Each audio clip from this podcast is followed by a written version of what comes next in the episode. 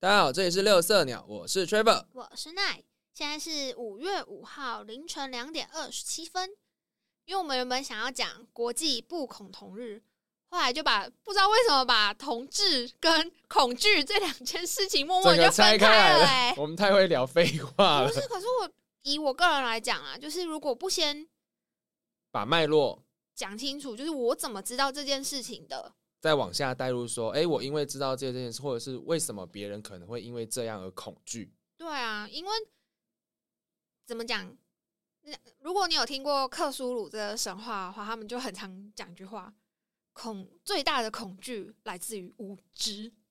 这是我平常讲的话、欸，因为你确定不是我说的吗？不是，因为他我最喜欢讲说恐惧来自于无知、欸，因为人类最古老而强烈的情绪是恐惧，那最古老最强烈的恐惧就是对未知的恐惧。真的假的？可是我没有读过克苏鲁的神话。我觉得可能是因为他在很多不同的创作，嗯，不管是影剧啊、漫画、小说，可能都有出现过类似这样子的。嗯，可能你就是耳濡目染。嗯哼，有可能哦。嗯，好，那我们我们再赶快不要再又又扯到肥鹅上去，你赶快再扯回来。但讲到无知，我是我个人是觉得说，你无知没有关系啊，因为没有谁一生下来就通晓万物，什么都知道。每个人都是以自己为出发点。就像我我们刚刚讲的，我以前根本就不知道什么是同性恋啊，嗯，对吧？我的原生家庭，就我接触到的环境都是我们那个年代的对啊，都是一公一母啊，谁知道什么是同性恋？甚至会避开，不让你嗯知道。然后像我刚刚讲过的，就是自己去查，因为我朋友喜欢 BL 的东西。嗯但我除了 BL 之外，我又好奇说，难道只有男生跟男生吗？还有女生跟女生，对啊，泛性恋。啊、双性恋啊、无性恋啊，各种不同的可能都有，所以我的接受度就更广。相较之下比较广，因为是我自己去寻找，然后比较中立的方式，就是没有个人喜好喜一开始的时候就没有带情绪或对对喜对对对好去查对，询，去查询。我只是单纯想知道说，嗯，难道就只有这样子吗？嗯就发现世界有不同的事情。但你仔细想想哦，假设今天就是爸爸妈妈跟小朋友在教导关于什么是同志？对或是性向这件事的情事情，如果父母是很循循善诱的跟小孩子讲说，诶，虽然我们家是爸爸跟妈妈，但其实这世界上啊还有很多不同种的可能。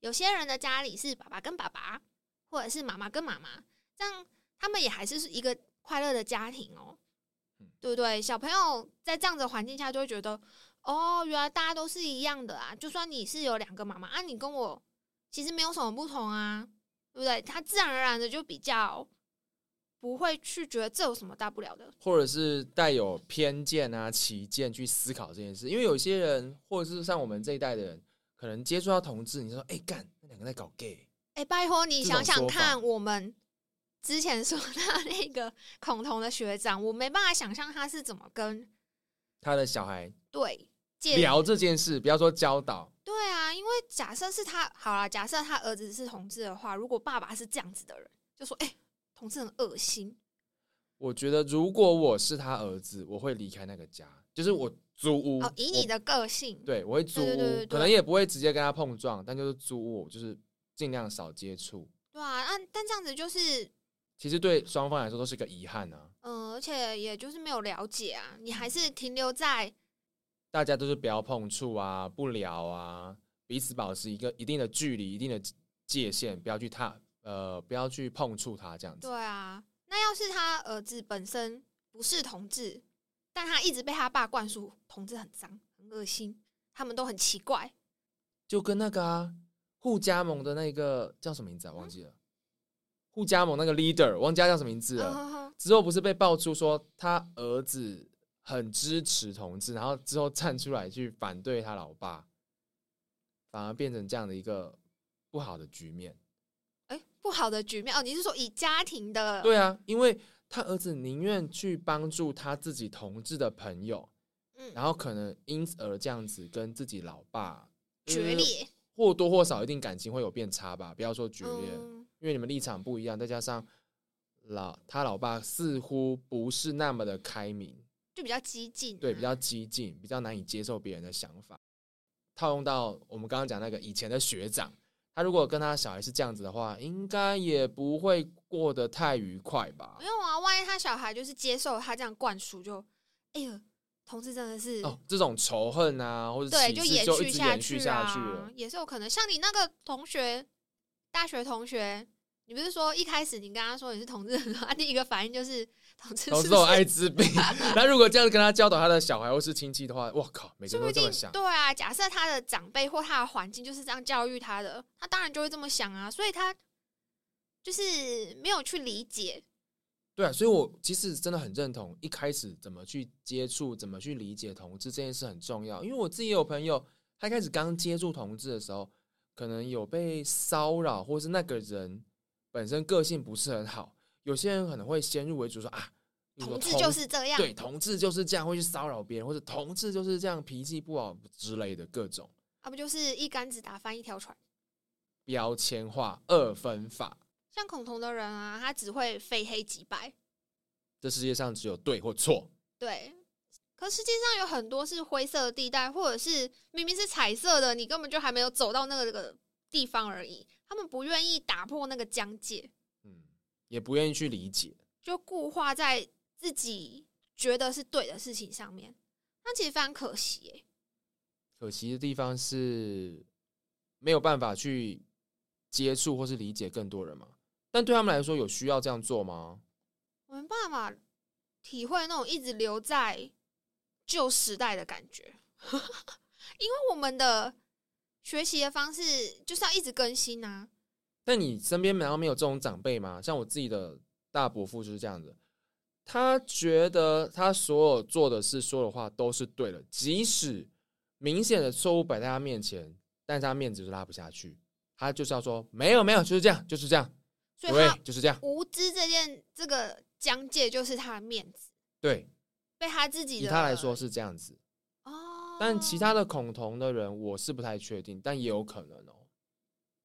我身边的长辈还真的没有。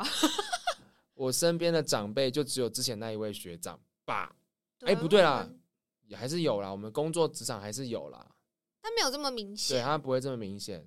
还是他们还是会稍微愿意去沟通，但但核心，我我的意思是说，他那个被他的面子巩固住的那一个部分，其实没有恐同的人这么大。但你觉得我们有什么方式可以让他们比较愿意放下他的成见，去倾听一下别人的想法吗？因为我觉得我们这一代的人有比较好的一个地方在于，即使我跟你也许政治立场啊、想法不一样，我们是可以交换的，我们可以交流。纵使我们最后交流完想法还是不一样，我们不会吵架，或是弄得脸面红耳赤的。会不会是我们同温层的关系？什么意思？你是说新我们不是也蛮常就是撞一下然后就打架那一种，还是很火爆吗？他同们温层？我刚刚讲的不是说我们可能想法不一样吗？不是我的意思，是我们处事态度是一个同温层，比较文明吗？也不是文不文明，就是我们不习惯用武力去解决事情。不用武力啊，你可以就是大声一点啊，或是生气啊，不是大部分都这样嘛？只要讲到政治啊，或是有些育儿啊，想法不一样的时候，就会有些人就会讲啊。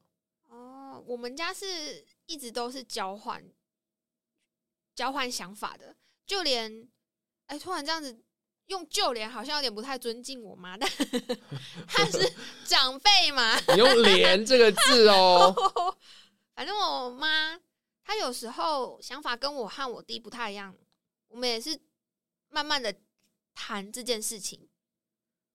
我们家也是这样啊。对啊，糟糕，完了，又是一个同温层，又是一个死胡同，我们没有办法分享 一些比较，激进的故事。对我没有因为我们生活在这么无趣的家庭里嘛，对，太无趣了，太哎，这样也不算乌托邦啊。对啊我爸也不知道啊。可我们的环境，不管哎、我们工作的环境其实也算还可以。对啊，毕竟我都公开出柜了。嗯，然后我看其他单位也有人是直接公开，然后再刺青刺个彩虹，你有看到吗？哦，没有哎、哦，改天那怎么。看得到他的刺青啊？大家不都穿制服吗？他刺在比较明显的位置哦哦啊，哦哦哦啊，我们也都别一个 彩虹的在我们的领口了啊。哦，对啊，那你有曾经因为我们就是在制服上面别那个彩虹的徽章，呃，遭受到什么好的或不好的对待吗？不好的是没有哎、但印象有两三个人说：“哎、你们是统一都有这个徽章吗？”我说：“哦，没有啊，是几个比较认同的人，大家一起去买的。”他说：“哇，好感动哦，你们好好哦，什么类似这样子的。哦，就这样子哦。”对啊，不然呢？哦，我是有碰过，也是病人来领药的时候说：“哇，你这个好可爱哦，在哪边买的？我觉得这很棒哎，好可爱哦。”他是觉得可爱，他所以他不知道这个是彩虹是什么意思吗？我不太确定欸，还是觉得台湾有六个颜色很可爱？呃，对，因为我们是六台湾的六色彩虹标章嘛。哦，我那时候没有问他，因为你知道太突然了，我就是当下没有办法有一个很好的回应我。可以理解，因为发药的时候，其实我们是另一个状态。对对对对，而且平常不会有人这样子啊，就突然有个人这样问你，你就觉得哦，对对对对，很就是还蛮不错的这样子。可是那个人哦，之后有第二次来领药，嗯，然后他也说，哎、我觉得你这真的很棒，哪里买的？我我那时候我就跟他说，哎、那你知道这是什么意思吗？哦，你有访问他？对对对对，因为他也很亲切，然后那时候也不忙，嗯。我想说我就回问他这样子，然后他就有说哦，对他其实也知道，那也有碰过是妈妈哦带着嗯。小孩子，才可能才刚学会走路那一种小朋友，年轻的妈抱着妈到发药柜台那边吗？没有，他就是小朋友在地上走了，嗯，对，他就牵着他，然后带领药，他就说哇，我觉得你这样很棒哎。我超就他说我超认同这个东西的，我也跟我的儿子说，呃，这个社会有同志，虽然他真的很小哦，小小嗯朋友而已。他说他以后一定要教育他的小朋友，要更尊重大家，呃，更友善的对待大家，这样子。那就那就是我们刚刚提到的嘛，在那个比较温和的环境下认识对这样子的话，我那时候其实有很正面的帮助啊。我觉得对他的小朋友一定也有正面帮助。然后他这样子讲出来，我当下真的觉得很感动，很哎窝心、很窝，真的很。窝心。尤其你刚好又是这样，局内人对对对，别这样，没有人是局外人。哦，对，这句话说的好没有人是局外人。对，你这样做，说不定以后还可以帮助你的亲朋好友。没有啊，而且光影响他小朋友一个人。假设如果他小朋友是比较外向的，嗯当有人在欺负，说不定会站出来保护他，对啊，或是帮他说话这。样子为什么不行？他只是喜欢粉，男生喜欢粉红色，为什么不行？嗯，就会形成一个涟漪，对，是一个良性的循对环。良性的循环。那如果像我们有，如果是家长他本身比较恐同的话，万一他教小朋友是属于比较偏激的，嗯嗯嗯，那就会又是下一个可能会是恶恶性的循循环。那我有看过，呃，应该说我有接受过，我自己看起来啦，他可应该是圈内人的来领药，嗯他也说，哎、我觉得你这个很可爱，你哪边买的啊、就感觉他团购是不他也很？想买，你知道？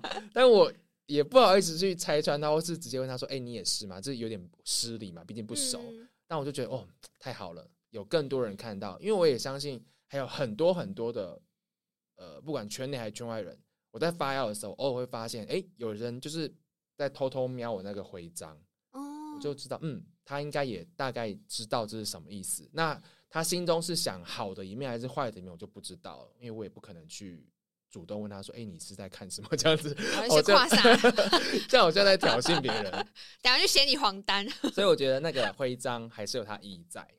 对啊，别他发药的时候，我是没有遇过，再不然就是我忘记了。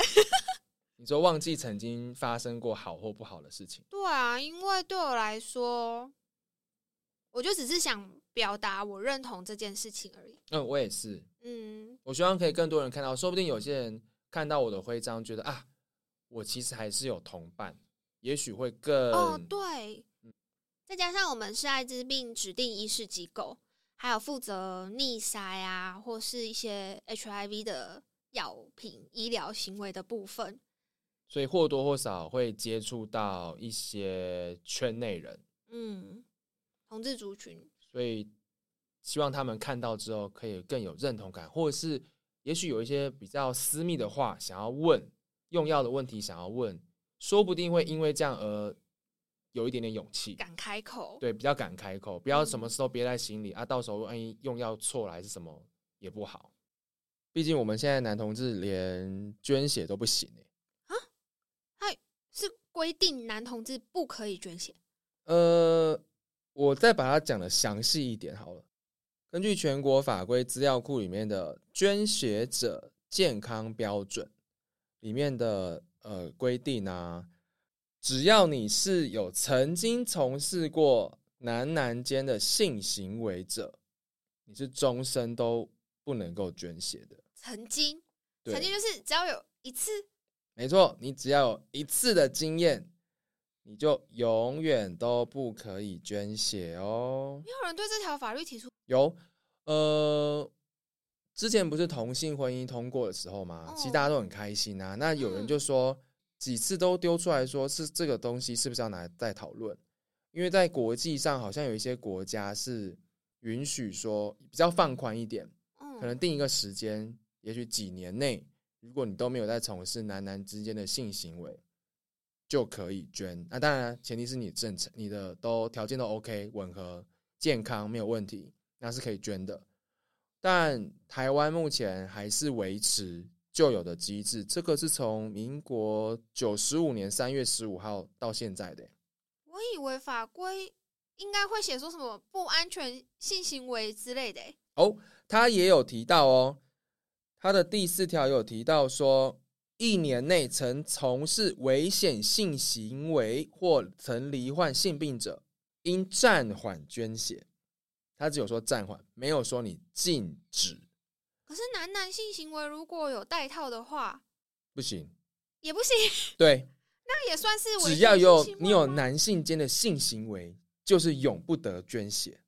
他的条件超严苛，我就想说，靠啊，男女之间是不会刚教你。虽然说我不确定是不是大家都会这样玩，但是一定有人会这样玩吧？结果他只有限制男男性间的性行为，嗯，这条也是大家就是讨论的蛮凶的一个主题。哎、但我在上各管师的课的时候，还真的没有，还真的没有被提出来过欸这一条。为什么？什么意思？因为我有去上那个 HIV 各管师的课程，哼，就药师要有十学分嘛，然后我自己又想去考那个各管师，对，但我在上课都没有听到这一条被拿出来讨论过，哎，那你觉得所以我刚刚以为就是不能捐血，是因为被列管为危险性行为，而且那是终身的，也太对怪了吧？据说就是，如果你在捐血的时候，那不是有问卷吗？你怎么样怎么样？哦然后你如果这点打勾是你有的话，好像就这会被都不能捐。你会被注记，捐血中心纸以后就有你的资料，那你就直接被拒绝完了。我就觉得我靠，直接帮你贴一个标签，你好可怕哦！对啊这个是真的吗？这个我是我后面讲的这个注记是我看网络上资料，我没有去仔细查，但是我前面讲的这样会害我很想打电话去问，你知道吗？可以啊，可以啊，啊，可是我前面讲的永远不得捐血的，可以是法到规对，是欸法规，可以去那个呃法规资料库看，嗯，是有依据的。好想知道为什么它是有论文，或是有什么科学根据吗？我是不知道到底有没有什么论文或是一些条件去支持，但我觉得它应该就是以一个最高的标准去看待这件事。你应该有听过，以前曾经有一些人会说啊，我不知道我有没有艾滋病诶、但是我去捐血可能就知道了。哦，这个我上课的时候倒是有，对，早期会有这些人用这种方式，有点不道德嘛。嗯，而且早期的筛检好像也没有到这么快，它的那个空窗期对对，空窗期比较长。更哦、所谓的空窗期是，就算我得了 HIV 病毒，在某段时间之内，由于我们筛检的方法会没办法筛出来，因为它的病毒可能还没这么多。对，或者是我还没有办法测，机器没办法检测方法没办法检测到它要检测到的东西。所以有可能会有伪阴性。对，那其实之前大家在讨论比较火热的时候，说，哎，这个东西是不是有歧视的意思啊？是不是有需要被修正？我曾经跟我们之前的一位学姐有聊过这个议题。嗯，那可是当时那个学姐她觉得，呃，我们是用一个比较高的标准去看待这件事，不是说要歧视谁，而是为了避免后续的一些问题。那只要说，凡是有过不安全性行为，多久之内都不应该捐血，这样不就好了吗？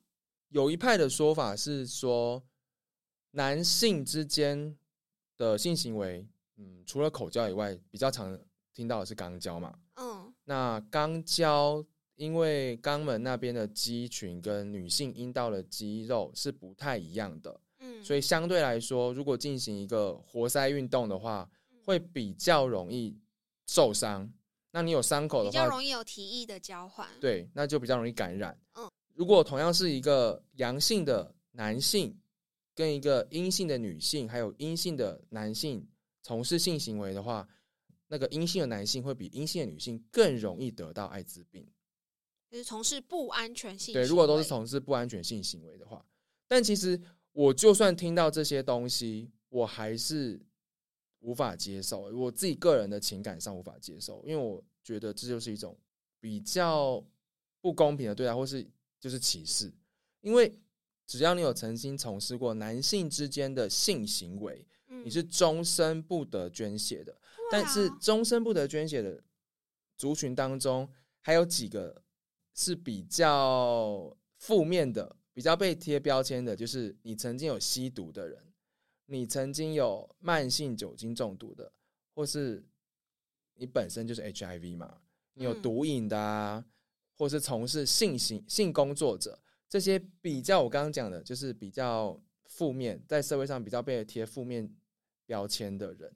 那我们只是因为曾经有过，那如果我今天是一个高中生或是大学生，好，我曾经有了，那之后不管我为什么，也许我五年、十年我都没有从事性行为、不安全的性行为，我也都没有，我都是阳不不讲错了，那我也都验出阴性，也没有其他任何的性病，结果我就终身不能捐血，我觉得这是超级歧视的、那你那个，如果你是男女之间，你曾经有从事过男女之间的危险性行为，结果你只要一年内就可一应该说一年以后你就可以捐血了。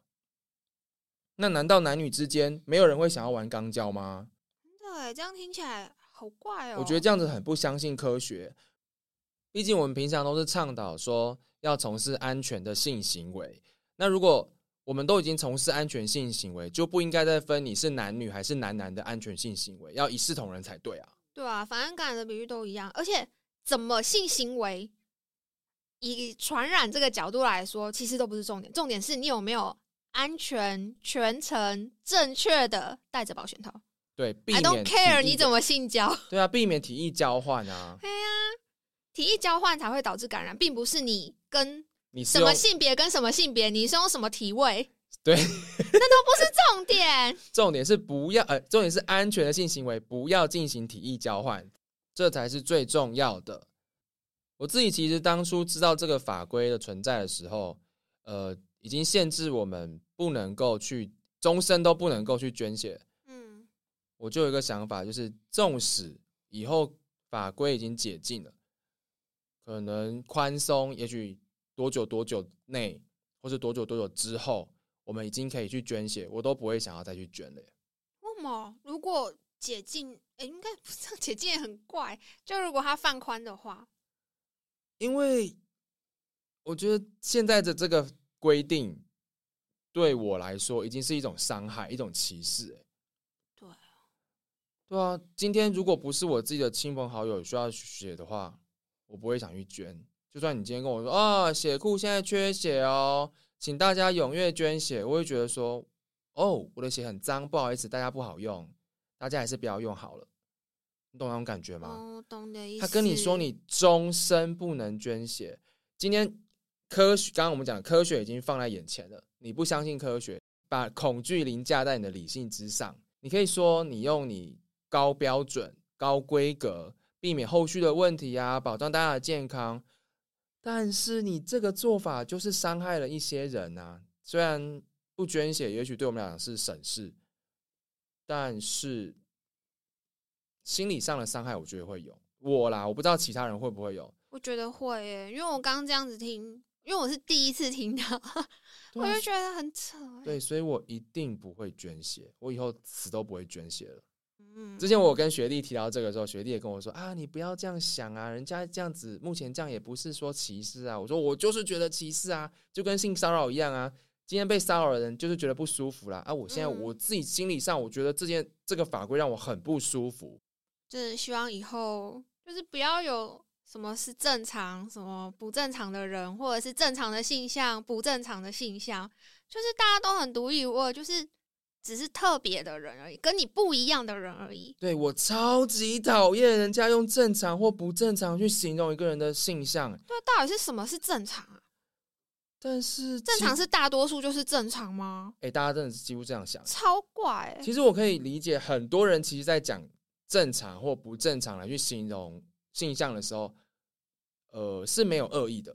嗯，我自己身边真的也非常多的异性恋朋友，他们在开玩笑就说啊，我的性向很正常啦，就这样讲。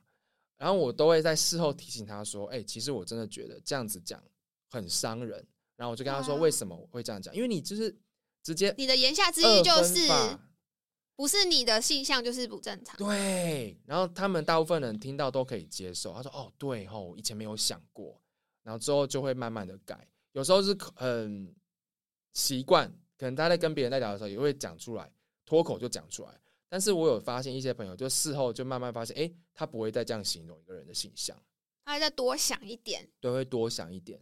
因为真的，你无心的一句话，有时候就会伤到一些人。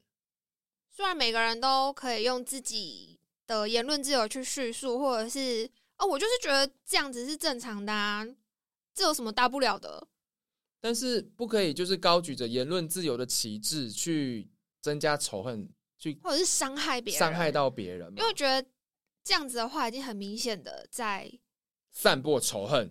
也不是就是说跟我不一样的人啊，通通是不正常啊。如果言论自由可以无限上纲的话，那我可以很多的人身攻击，耶，对吧？对啊，只要跟我不一样的，通通都不对。对啊，只要跟我一样不都不对，跟跟我想法不对不一样的，他们都是错的啊。我就是觉得不对啊，这是我的言论自由啊，我为什么不能这样讲？一个文明的社会不应该是这样子。